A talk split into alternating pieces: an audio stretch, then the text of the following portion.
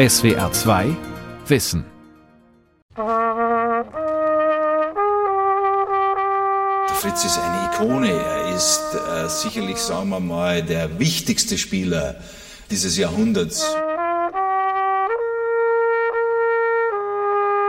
Also für mich ist er neben Max Schmeling derjenige, der das Bild des Sports in den ersten Jahrzehnten der Bundesrepublik gezeichnet hat.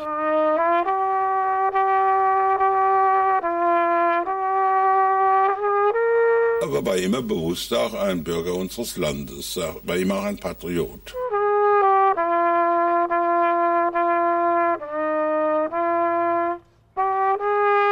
Ja, der Fritz war immer ein Vorbild. Äh, alleine, äh, wie er sich auf dem Platz verhalten hat als erstklassiger Weltklasse-Fußballer und aber auch außerhalb des Platzes. Und ich glaube, das ist auch sehr wichtig.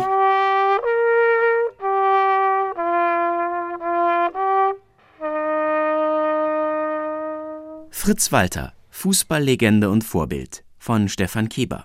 Was ist das für ein Mann, vor dem sich zu Lebzeiten schon Bundespräsidenten, Kanzler und Kaiser verneigen? Und an dessen Grab sich regelmäßig Abgesandte des Deutschen Fußballbundes, der Stadt Kaiserslautern, Fanclubs und Freunde versammeln.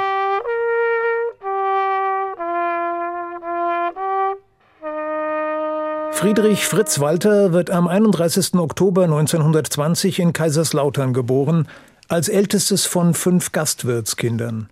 Die Verhältnisse sind ärmlich. Wir sind also praktisch in der Wirtschaft groß geworden. Morgens hat die Oma das Frühstück gemacht, wir sind in die Schule, zu Mittag gegessen, Schulaufgaben gemacht und dann auf die Straße.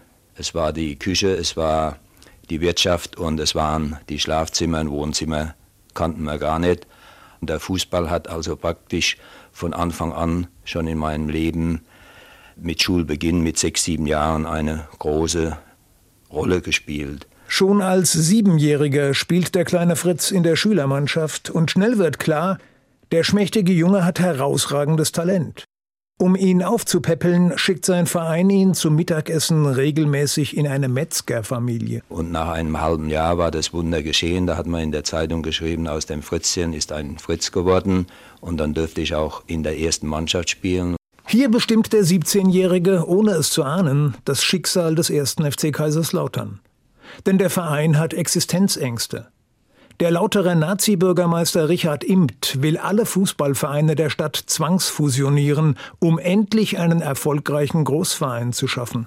Und der Richard Impt hatte das auch schon fast geschafft. Es war schon der Name des neuen Vereins, dieses Fusionsprodukts, ist schon in der Zeitung gestanden und dennoch ist dieses Projekt gescheitert. Und dieses Scheitern fällt genau in die Zeit, in der Fritz Walter in die erste Mannschaft des FCK eintritt und dann diese große Leistungsexplosion sich ereignet. Der Sporthistoriker Marquardt Herzog ist Mitglied der Deutschen Fußballakademie und hat in einem Buch die NS-Vergangenheit des ersten FC Kaiserslautern aufgearbeitet. Die Zeit, in der der Verein mit dem neuen Stürmerstar Fritz Walter Spitzenniveau erreicht. Er ist in der Saison 38-39 in die erste Mannschaft aus der Jugend aufgerückt und hat gleich in der ersten Saison sensationell viele Tore geschossen. Also der FCK hat über 100 Tore erzielt in der Saison und der Fritz Walter hat die Hälfte der Tore erzielt. Er hat im Schnitt zwei Tore äh, pro Spiel erzielt. Also er hat seine Mannschaft mitgerissen. Damit sind die Fusionspläne des Bürgermeisters vom Tisch. Der schmächtige Fritz, von Beruf Angestellter der Stadtsparkasse, sichert als 18-Jähriger die Existenz seines Stammvereins und er wird Kaiserslauterns erster Nationalspieler. Da ist er 19. Ich werde natürlich nie mein erstes Länderspiel vergessen, als beide Mannschaften auf dem Platz standen, die Nationalhymnen gespielt wurden, lief es mir eiskalt den Rücken hinunter.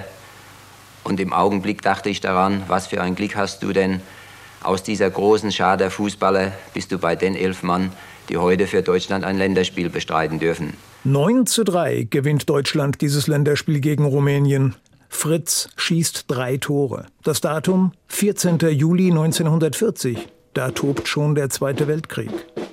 Fritz Walters Jugend ist vom NS-Staat geprägt, doch er tritt in keine Parteiorganisation ein. Im Gegenteil. Er unterschreibt Briefe und Postkarten immer mit freundlichen Grüßen, nie mit Heil Hitler, sogar wenn die Schreiben an NS-Politiker gehen, erklärt Marquardt Herzog. Also so mit dem Militaristischen hat es der Walter nicht gehabt, mit der NS-Politik hat er es auch nicht gehabt. Der war Fußballfanatiker. Und er ist der Lieblingsspieler des Reichstrainers Sepp Herberger. Herberger sorgt dafür, dass Fritz Walter als Soldat nicht an die Front muss. Also er hatte eine Reihe von Spielern beim Wachbataillon in Berlin untergebracht. Und er wollte dort eine Fußballkompanie aufbauen, um Spieler von der Front fernzuhalten. Aber Ende 1942 ist dieses Wachbataillon oder dieses Kommando ist aufgelöst worden. Er hat dann erwogen, seine Lieblingsspieler, seine wichtigsten Spieler in Kaiserslautern zusammenzuziehen in der Garnison. Das ist dann aber auch gescheitert. Und dann kam Hermann Graf ins Spiel. Graf ist ein erfolgreicher Jagdflieger mit mehr als 200 Feindabschüssen, Kommodore eines Jagdgeschwaders, beliebt in der Öffentlichkeit und bei der NS-Führung. Vor seiner militärischen Karriere war Graf selbst ein guter Torwart. Und jetzt im Krieg leistet er sich eine Soldatenfußballmannschaft, die Roten Jäger. Hier übersteht Fritz Walter den Krieg, ohne einen einzigen Schuss abzugeben.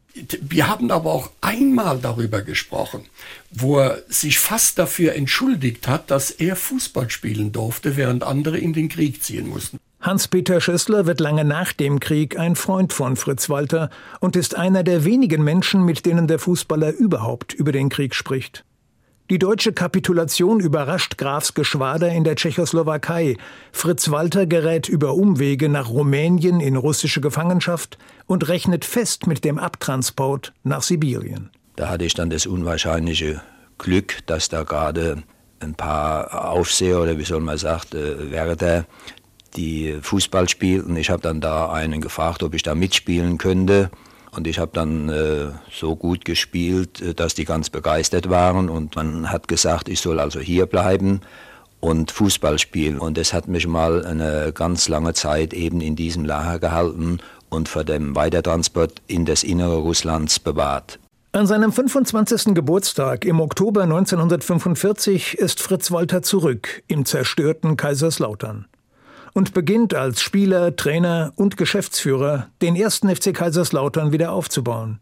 Er ist auch verantwortlich für die Grundversorgung seiner Mitspieler. Ja, ich habe dann äh, sämtliche Bäcker angesprochen und Metzger und bin jeden Samstag mit zwei, drei Spielern mit dem Rucksack losgeladen. Dann haben wir erst drei Mann ein Brot gekriegt, dann zwei Mann, dann ein Brot und dann für jeden. Die Mannschaft tingelt über Land und trägt Freundschaftsspiele aus, sogenannte Kalorienspiele. Denn gespielt wird für Naturalien. Kartoffeln, Kohlen, Tabak. Ihre Spielkunst macht sie in ganz Südwestdeutschland populär. Und Fritz Walter führt den ersten FC Kaiserslautern ins erste Nachkriegsendspiel um die deutsche Fußballmeisterschaft 1948. Kaiserslautern verliert 1 zu 2 gegen Nürnberg. In dieses Jahr 1948 fällt die wichtigste Entscheidung seines Lebens. Fritz Walter heiratet Italia, eine in Frankreich aufgewachsene Italienerin, Dolmetscherin der französischen Besatzer. In Kaiserslautern ein Skandal. Und dann hat es geheißen, ausgerechnet unser Fritz heiratet kein lauterer Mädchen oder ein Pilser Mädchen. Die da, wo er hat, die Italien hat damals so 48 Kilo gehabt, rote Stiefel, schöner Pilzmantel. Und wenn die durch die Marktstraße gelaufen sind, haben sie schon ein paar rumgedreht und dann geguckt. Dann haben sie gesagt, oh lieber Gott, unser armer Fritz, die kann nicht kochen und die kann nicht nähen. Und der arme Bu, der spielt höchstens noch zwei Jahre Fußball, dann hat die den im Bett kaputt gemacht. Noch Jahrzehnte danach ist Fritz Walter hörbar belustigt. Denn entgegen aller Befürchtungen führt er eine glückliche Ehe. Italia wird zur idealen Lebenspartnerin, so schätzt es sein Freund Hans-Peter Schössler ein. Und sie war ohne jeden Zweifel, und da tut man Friedrich kein Unrecht, in dieser Ehe die, die, die klar dominante Führungspersönlichkeit. Das klingt erstaunlich. Ist doch Fritz Walter auf dem Fußballplatz die absolute Führungspersönlichkeit. Aber abseits davon bleibt er zurückhaltend, fast schüchtern. Und auf dem Platz kann er auch deshalb glänzen, weil er Mitspieler hat, die die sogenannte Drecksarbeit für ihn verrichten. Wie Werner Liebrich, der mit Fritz Walter beim ersten FCK und in der Nationalmannschaft spielt. Der hat einen Ruf als eisenharter Spieler und übernimmt für seinen Mannschaftskameraden gerne mal Revanchefouls, erinnert sich Liebrichs Witwe Annemarie. Das ging folgendermaßen. Der Fritz ist gefault worden und sagte zum Werner, Kleiner, was Menschen du zu der Sache? Mit anderen Worten, der Werner musste das aus dem Weg räumen. Fritz hat immer nur sauber dagestanden. Auf der anderen Seite profitieren Liebrich und die anderen Spieler ja auch vom Fußballgenie Fritz Walter. Ja, der war von Anfang an der Chef da drin in der Mannschaft. Und äh, es gab keine Entscheidungen, die ohne den Fritz gefallen sind. Und der hatte ja auch so ein paar Marotten. Es war ihm immer schlecht vom Spiel. Und diese Marotten sind von der ganzen Mannschaft mitgetragen worden.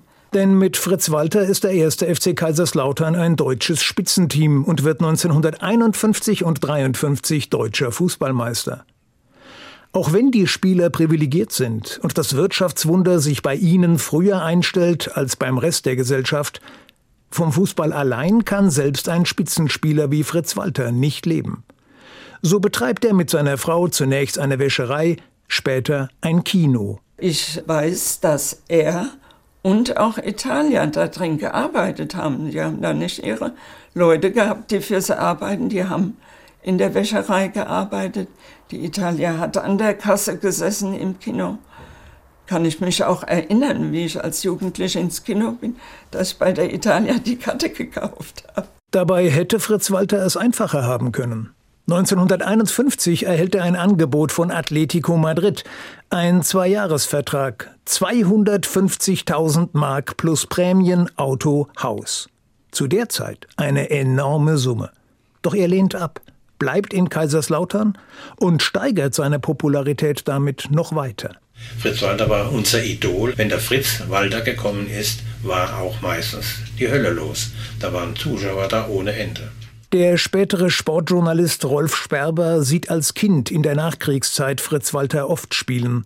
Zu Zeiten, da kaum Kameras in den Stadien sind, um das Können eines Fritz Walter zu dokumentieren. Ich würde sagen, der Fritz Walter war einer der besten Fußballer aller Zeiten. Der hat äh, mit einer unglaublichen Leichtigkeit hat er äh, den Ball behandelt. Dazu kommt, dass der Fußballstar auch außerhalb des Platzes zum Vorbild taugt. Er war liebenswürdig uns Jugendlichen gegenüber, er war liebenswürdig auch den Erwachsenen gegenüber und er war gesprächsbereit. Und insofern war er eigentlich ein völlig normaler Mensch. Es war ein richtiger Pelzer, mit dem er reden konnte. Ein nahbarer Star. Und doch wäre von diesem außergewöhnlichen Mann heute wahrscheinlich kaum noch die Rede, ohne das Wunder von Bern. Die Fußball-Weltmeisterschaft 1954 steht in mehrfacher Hinsicht unter besonderen Vorzeichen. Die Deutschen sind erstmals nach dem Krieg wieder dabei. Vier Jahre zuvor unterlagen sie noch dem internationalen Sportbann. In der Qualifikation besiegt die deutsche Nationalmannschaft Norwegen und das Saarland, das zu der Zeit noch nicht wieder zu Deutschland gehört. Doch Fritz Walter und Co. reisen als krasse Außenseiter zur Weltmeisterschaft. Fritz Walters Bruder Ottmar, Mittelstürmer der Nationalelf, erfährt die Stimmung im Land hautnah. Ich kann mich noch ewig erinnern, wie wir in Karlsruhe in den Zug einstiegen. Da standen Bahnbeamte da und ich hörte nur, wie der eine sagt, warum fahren die in die Schweiz? Was wollen die eigentlich in der Schweiz? Das ist ja rausgeschmissenes Geld. Tatsächlich verlieren die Deutschen mit Fritz Walter in der Vorrunde gegen Ungarn mit 3 zu 8 und kommen nur durch ein Entscheidungsspiel gegen die Türkei ins Viertelfinale. Doch nach Siegen über Jugoslawien und Österreich stehen sich am 4. Juli 1954 der Favorit Ungarn und der Außenseiter Deutschland im Finale gegenüber. Es gibt gleich zwei deutsche Rundfunkkommentare dieses Spiels. Für die BRD kommentiert Herbert Zimmermann so emotional, dass die noch größtenteils fernsehlose Republik hingerissen ist. Für die DDR wahrt Werner Hempel stets die Fassung, weil er keine Sympathien zeigen darf für die Landsleute, die gleichzeitig Klassenfeinde sind. Die Unterschiede zwischen den Sichtweisen der Reporter sind leicht auszumachen, als es nach 84 dramatischen Minuten 2 zu 2 unentschieden steht und es im Westradio zum berühmtesten Torschrei der deutschen Fußballgeschichte kommt. Ratschieß! Tor! Tor! Tor! Tor! Tor für Deutschland! Linksschuss von Rahn! Schäfer hat die Flanke da innen geschlagen. Schäfer hat sich gegen Botschik durchgesetzt. 3 zu 2 für Deutschland, fünf Minuten vor dem Spielende. Halten Sie mich für verrückt. Halten Sie mich für übergeschnappt. Aus der DDR-Perspektive klingt die gleiche Szene bei Werner Hempel so. Schäfer flankt. Da ist Rahn, da. Rahn schießt, nein, dribbelt, schießt, Tor! Tor! Werner Hempel ist hörbar irritiert, als er sechs Minuten später die Niederlage der sozialistischen Brudermannschaft aus Ungarn vermelden muss. Er kann und will nicht die Emotionen zeigen, mit denen Herbert Zimmermann den Westen Deutschlands ansteckt. Das Unvorstellbare ist passiert. Die westdeutsche Nationalmannschaft wird Fußballweltmeister 1954 im Endspiel gegen Ungarn mit einem 3 zu 2 Sieg durch ein Tor von Rahn. Acht Minuten vor dem Abpfiff. Jetzt hat Fritz Walter den Ball über die Außenlinie ins Ausgeschlagen. Wer will ihm das verdenken? Die Ungarn erhalten einen Einwurf zugesprochen. Der ist ausgeführt, kommt zu Bocik. Aus, aus, aus, aus! Das Spiel ist aus! Deutschland ist Weltmeister, schlägt Ungarn mit 3 zu 2 Toren im Finale in Bern. Und hier war es einfach los. Sie konnten sich wirklich alle freuen. Die waren von der Spannung mitgerissen. Ich glaube, das hat keiner in irgendeiner Form noch kontrollieren können. Es war so spannend. Sie waren in gewisser Weise naiv erfreut. Dieser eine Tag war wie ein faktisch orgiastisches Erlebnis, wenn man so sagen kann. Franz Josef Brüggemeier hat sich als Professor für Sozialgeschichte mit der Wirkung des Wunders von Bern im In- und Ausland befasst. Dieser 4. Juli 1954 bleibt im kollektiven Gedächtnis einer ganzen Generation. Der verlorene Krieg, die Verbrechen des Naziregimes sind gerade mal neun Jahre her. Jetzt haben die Deutschen eine Gelegenheit, sich unverfänglich zu freuen. Kollektiv. Marquardt Herzog. Diese ganzen Bahnhöfe hier, die waren wirklich überfüllt mit Menschen, die diesem Zug, der von Spiez nach München gefahren ist, zugejubelt haben. Die Leute haben Geschenke in den Zug reingestopft. Da wurden große Ölgemälde von Künstlern hier aus der Region in den Zug reingeschafft. Käse wurde reingeschafft. Wurst, äh, Schnaps, der hier gebraut wird. Die, die Leute waren überall verzückt und begeistert. Rudi Michel, Sportreporter beim Südwestfunk, soll bei der Durchreise der Mannschaft auf dem Bahnhof von Singen eigentlich Interviews mit den Spielern machen. Doch weil er durch die Menschenmassen nicht einmal in die Nähe des Zuges kommt, interviewt er stattdessen die feiernden Menschen vor dem Bahnhof. Ja, warum sind Sie eigentlich hier? Ja, wir. Wir sind doch Weltmeister geworden. Das war mein erstes Wir-Erlebnis, dass die Leute gesagt haben, nicht diese elf, nicht, auch die haben noch nie gesagt, Deutschland ist Weltmeister geworden. So, Deutschland-Begriff war ja noch nicht so in im Sprachgebrauch. Wir sind Weltmeister geworden. So trägt das Wunder von Bern entscheidend zum Selbstbewusstsein Nachkriegsdeutschlands bei. Fritz Walter spielt in diesem nationalen Taumel die Hauptrolle.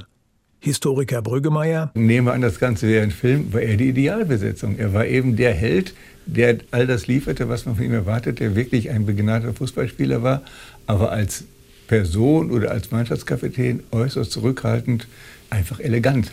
Es war das Image eines bescheidenen, leistungsorientierten, ehrlichen, fairen Sportsmannes, mit dem man auch ein solches Land, das am Boden lag, wieder aufbauen konnte, mit einem Mann, der solche Tugenden verkörpert. Was Marquardt Herzog feststellt, kommt auch der westdeutschen Politik entgegen. In der politischen Situation Deutschlands hält sich die Bundesregierung um Kanzler Adenauer betont zurück. Beim Finale ist kein Vertreter der Regierung dabei. Also ich denke schon, dass das eine ganz überlegte Politik gewesen ist. Meint der Osteuropa-Historiker Dietmar Dahlmann. Sich da eben herauszuhalten und diese Sache Sport nicht allzu hoch zu hängen, weil man gut wusste, in welchem Maße das eben auch politisiert werden konnte. Tatsächlich wurden der deutsche Sieg bei der WM und die Begeisterung im Land in Europa auch kritisch gesehen. In Le Monde in Paris erscheint angesichts jubelnder deutscher Massen ein Kommentar mit dem Titel Achtung. Eine dänische Zeitung zeigt eine Karikatur der deutschen Weltmeisterelf mit Stahlhelm. Aber selbst das gemäßigte Auftreten der Mannschaft und die Zurückhaltung des offiziellen Deutschland birgt die Gefahr, politisch instrumentalisiert zu werden. Denn 1955, zu Hochzeiten des Kalten Kriegs, In der kurzen Tauwetterphase nach dem Tode Stalins lädt die Sowjetunion die Weltmeistermannschaft aus Deutschland zum Freundschaftsspiel nach Moskau. Eine hochpolitische Mission meint Dietmar Dahlmann. Interessant ist ja die Geschichte, dass die Einladung zum Fußballspiel an den DFW übermittelt wurde, äh, bevor die Einladung an Konrad Adenauer als Bundeskanzler erfolgte, zu politischen Gesprächen nach Moskau zu kommen. Eine Charmoffensive des Sowjets, die mit Fritz Walter und seinen Mitspielern ihr Image aufpolieren wollen. Den Spielern wird ein Paradies der Werktätigen präsentiert. Sogar eine glasklare Telefonverbindung nach Kaiserslautern zu Italia wird für Fritz Walter hergestellt. Walter war beeindruckt. Äh, Walter war sehr beeindruckt, äh, was man auch verstehen kann. Da ist er halt eben der Propagandamaschine der Sowjets so ein bisschen auf den Leim gegangen. Doch Bundeskanzler Adenauer geht den Sowjets nicht auf den Leim. Und die Legende Fritz Walter und seine Mannschaft hätten mit ihrem Freundschaftsspiel, das sie mit 2 zu 3 verlieren, Adenauers späteren diplomatischen Erfolg vorbereitet, sozusagen das Eis gebrochen. Diese Legende, so Dietmar Dahlmann, stimmt nicht. Da ist kein Eis gebrochen worden für Adenauer. Da wurde knallhart verhandelt, so dass die Verhandlungen im Prinzip am vorletzten Tag vor dem Abbruch standen, weil die sowjetische Seite sich nicht bewegen wollte. Doch am Ende ist Adenauer mit seiner Linie erfolgreich. Die letzten rund 10.000 deutschen Kriegsgefangenen kommen aus der Sowjetunion nach Hause und Fritz Walter ist unfreiwillig Spielball der Weltpolitik. Er ist ja da zwangsläufig auch mit der Politik in Berührung gekommen. Da konnte er sich ja nicht zurücknehmen. Aber er hat nie politisch Stellung bezogen. Er hat das, was man von ihm verlangt hat in der Öffentlichkeit, als Repräsentant der Bundesrepublik hat er die Aufgabe, hat er recht gut erfüllt. Auch mit Zurückhaltung, Bescheidenheit, aber Präsenz. Annemarie Liebrichs Ehemann Werner, Fritz Walters Freund und Mitspieler beim FCK und in der Nationalmannschaft, wirbt zu Zeiten Willy Brandts für die SPD. Für Fritz Walter undenkbar. Er spielt noch bei der Weltmeisterschaft 1958 in Schweden mit, beendet die Karriere ein Jahr später und ist jetzt sozusagen von Beruf Weltmeister, vermarktet sich und seinen WM-Erfolg. Er ist als Repräsentant für eine große deutsche Sportfirma unterwegs, tritt als Experte im Radio und Fernsehen auf, wird mit seinen Erinnerungsbüchern Auflagenmillionär und ist sich auch als Werbeträger nicht zu schade. Guten Abend. Vielleicht haben Sie mich noch in Erinnerung im Sportdress. Jetzt darf ich als Ihr Fritz Walder und Kundendienstleiter für Wagner Polstermöbel dafür sorgen, dass Sie sich wohlfühlen auf Wagner Polstermöbel. Garantie für gute Arbeit. Überall erhältlich. Wagner Polstermöbel. Sein gutes Image ist sein Kapital. Und er achtet sorgfältig darauf. Zum Beispiel, Fritz hat Führerschein gemacht, ist aber kein Auto gefahren, weil er Angst gehabt hat, er baut einen Unfall und steht negativ in der Presse. So hat Fritz lauter Dinge gemacht, die nicht negativ in der Presse erscheinen konnten. Da war er schon ganz geschickt. Er lässt sich auch für vieles einspannen.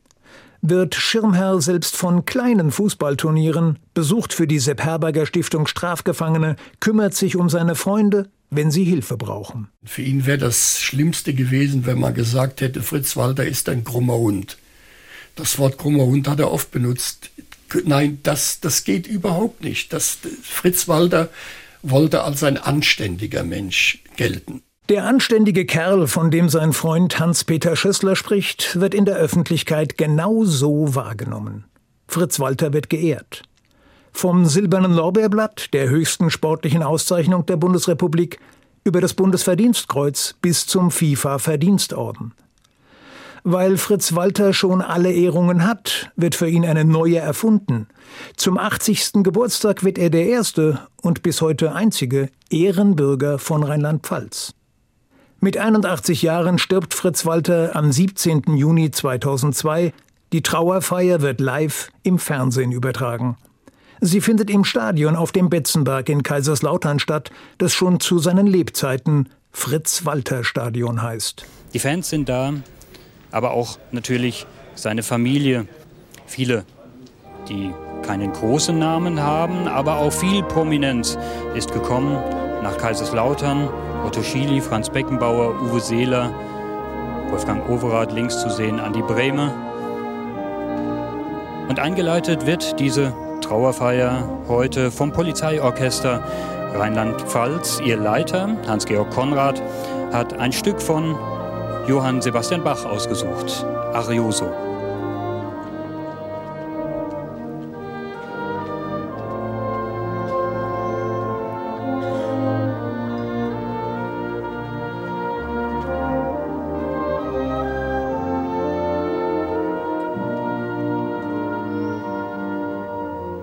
Was bleibt?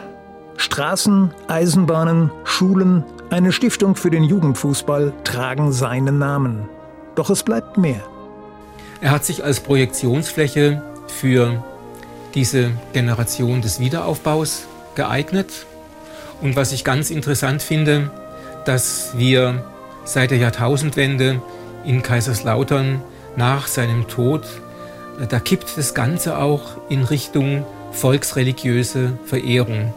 Also der Fritz Walter würde sich wahrscheinlich im Grab umdrehen, wenn er wüsste, dass vor wichtigen Spielen die Leute an sein Grab pilgern, um seinen Beistand vom Himmel herunter zu erbitten, dass der erste FC Kaiserslautern gewinnt. Marquardt Herzog macht mit Fritz Walter aber auch ganz weltliche Erfahrungen. Ich werde es nie vergessen, wie mich mal eine Berufsschule in Kaiserslautern eingeladen hat zu einer Veranstaltung in die Aula, wo es ging um Fritz Walter und den ersten FC Kaiserslautern im Dritten Reich. Fliesenleger-Lehrlinge, Maurerlehrlinge, Klempnerlehrlinge, die im Geschichtsunterricht sich völlig desinteressiert gezeigt haben, denen Nationalsozialismus scheißegal war. Ähm, die interessieren sich plötzlich dafür, weil sie sich für Fritz Walter interessieren. Und dann kam die Schulglocke, die Stunde war vorbei. Die Leute haben das gar nicht wahrgenommen, die haben weitergefragt. Und das ist fantastisch. Also da sieht man auch, welches Potenzial so ein Fußballstar hat wie Fritz Walter. An seinem Todestag, dem 17. Juni, wird alljährlich an seinem Grab Fritz Walters gedacht. Das Ehrengrab auf dem Kaiserslauterer Hauptfriedhof ist rührend kitschig. Eine unbeholfen wirkende Skulptur eines Fußballers mit Pokal steht darauf. Ein Foto von Fritz und Italia ziert den Grabstein. Und darüber steht, stärker als der Tod ist die Liebe. Die Welt verstehen. Jeden Tag. SWR2 Wissen. Manuskripte und weiterführende Informationen zu unserem Podcast und den einzelnen Folgen gibt es unter swr2wissen.de.